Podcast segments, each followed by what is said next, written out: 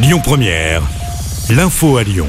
Bonsoir à tous. Dans l'actualité ce mardi, Sanofi arrête le développement de son vaccin ARN messager contre le Covid. Le laboratoire français juge qu'il arriverait trop tard sur le marché. Sanofi poursuit en revanche les essais pour son autre vaccin contre le virus. Les résultats de la phase 3 sont attendus avant la fin de cette année. Le mouvement au sein du réseau TCL se poursuit sur la métropole lyonnaise.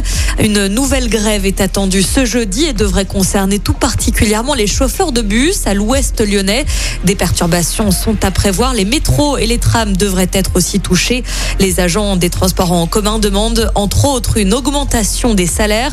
Un rassemblement est également prévu jeudi devant le siège Keolis dans le quartier de la Pardieu.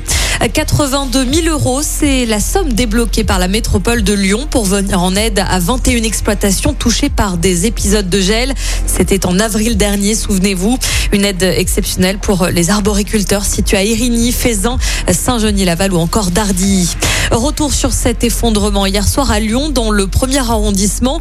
La toiture d'un immeuble de 7 étages proche de la place Satonnet s'est partiellement effondrée, nécessitant la présence de nombreux pompiers pour sécuriser la Un conduit de cheminée semblerait être à l'origine.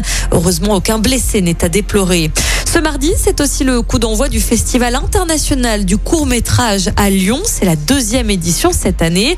20 films ont été retenus et 5 courts métrages portés par des réalisateurs locaux sont en lice pour la compétition régionale. C'est jusqu'à dimanche dans plusieurs cinémas de la ville. La programmation est à retrouver en détail sur le site filmoramax.com.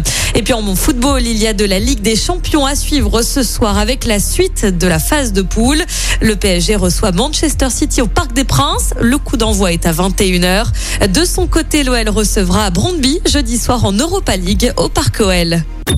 Écoutez votre radio Lyon Première en direct sur l'application Lyon Première, lyonpremière.fr et bien sûr à Lyon sur 90.2 FM et en DAB+.